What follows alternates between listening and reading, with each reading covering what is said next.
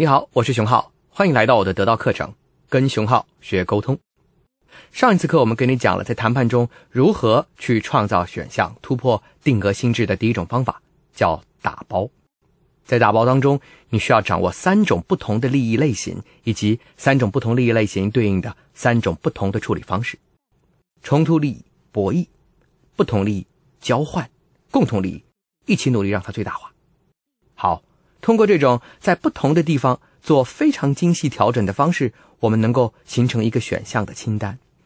那么这一讲，我们来跟大家讲一讲，除了这种方法，另外一种一招制敌，就是用一个真正有效的创意，能够把所有问题都全面加以解决的方法。这种方法就叫 creation，创造。好的创意从哪里来？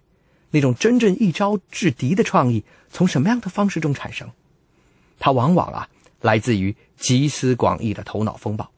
大家在脑报会上可以开拓思想，可以各抒己见。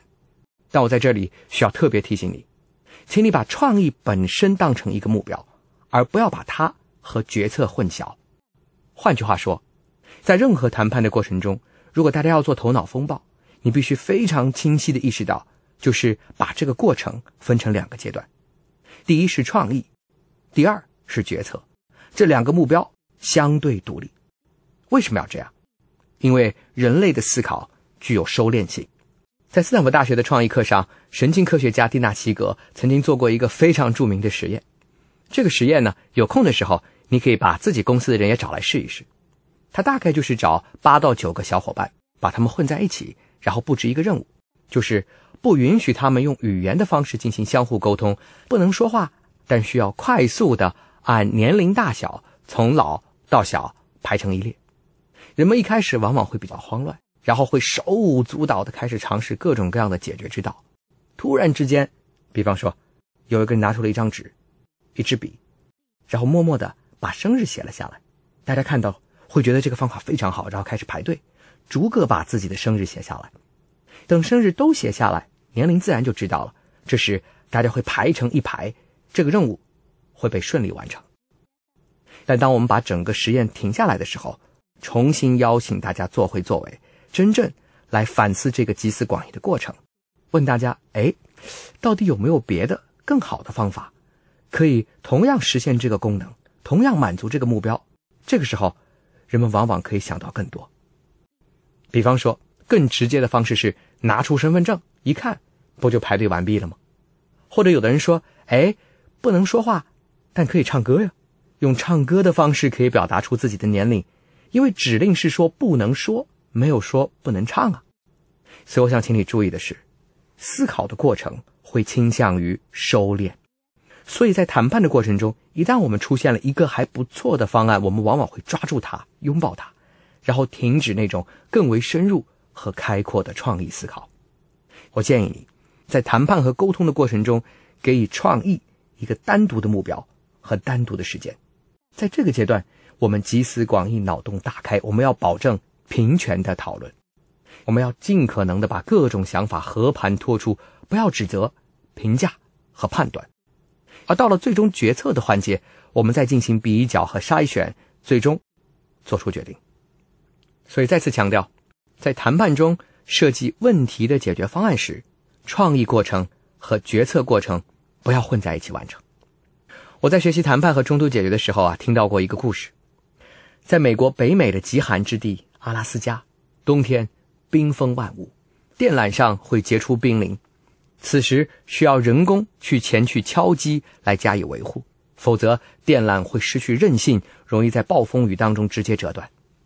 有一年，维护电缆的过程中出现了严重的安全事故，具体来讲是工人在维护电缆时遭受到了阿拉斯加棕熊的袭击。在今天的文稿中，我放了一张阿拉斯加棕熊的照片，让你了解。这是一种多么巨大而凶猛的食肉动物。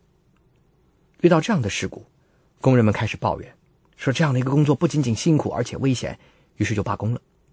电缆公司的管理者不得已的开始和工人们进行谈判，讨论问题的解决方案。介绍完基本的状况、双方的需求之后，大家坐下来开始进行头脑风暴。这时有人说：“哎，我有一个想法，让每一个人都配枪。”如果熊袭击你，你开枪还击，这个方案合适吗？坦率讲，这个方案非常不合适。我们在文稿当中给你看到了阿拉斯加棕熊的图片。阿拉斯加棕熊是世界上最大的食肉动物之一。你在受到威胁、极为紧张的状况中，如果开枪射击，熊不死，你死。这时，另外一个工人就说：“哎，不需要配枪啊，配蜂蜜。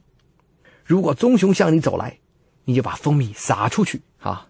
熊喜欢吃蜂蜜，它就去吃蜂蜜了，你安全了。”听到这个想法，恐怕你现在都笑了。这简直是一个非常荒腔走板的想法。结果接下来那个人说：“哎，如果是这样的话，那根本不需要配蜂蜜啊，我们只需要在电线杆上刷蜂蜜，因为在电线杆上刷了蜂蜜，熊就会去舔，它就没工夫影响我们的工作了。而且熊如果舔蜂蜜，会晃动电线杆，弄不好还震落一些冰凌。你看，又是一个脑洞大开的想法。冬天，熊真的会去舔结满冰的电线杆吗？”有这样想法的人肯定是没有去过东北啊！在冬天，你如果在户外舔任何东西，你知道后果是什么？被粘住啊，对吧？所以工人们实在是太天马行空了。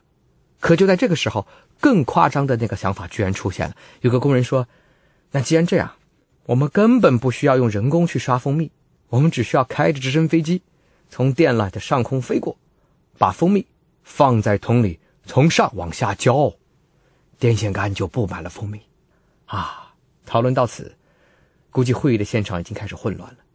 可就在这个时候，就是这些极不靠谱的观念当中，他却催生了一个有效的办法。有一个工人举手，他说：“哎，不如这样，我们都知道，直升飞机在低空飞行的时候，螺旋桨会产生极大的空气震动。那为什么我们不让直升飞机飞过电缆的上空，通过螺旋桨的空气震动震落这些冰凌呢？”是的。阿拉斯加今天的电缆，就是在用这个方法维护。社会心理学的研究发现，如果我们在十二个人的内部来做头脑风暴，那真正好的点子不大可能是第二个、第三个，要到蛮后面才会出现。这就意味着前面不能让讨论停下来，不要判断，不要评价，不要让他刚刚有一点点可能方案就做决定，让创意的过程不断积累，让创意的过程能够。和决策分开，让子弹先飞一下，好让好的想法得以酝酿。否则，也许那个真正有效的点子还没有被激发，就已经被扼杀。把创意看成一个单独的目标，只有这样，你才会日趋平权的对问题加以讨论，让头脑风暴持续。一旦有了判断，一旦快速指责，思维就会收敛，好的想法，也许你就听不到了。这一次课，我们为你分析了谈判当中第二个突破定额心智的具体方法——创造。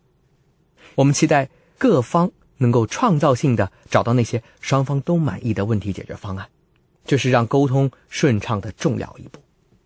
但你肯定知道，能够提供创造性的解决方案，并不是件容易的事情，需要我们在一个权力非常平等的氛围当中进行，需要我们来克服思想的收敛。需要我们在讨论的过程中，不要居高临下去指责、去衡量，而是把创意的环节和决策的环节分开加以进行。好，接下来，你也许会问：当处理非冲突利益的时候，这些问题都简单；但如果涉及钱呢？如果涉及到冲突的利益呢？你多我少，这如何博弈呢？毕竟无论如何，我们都会遇到冲突利益。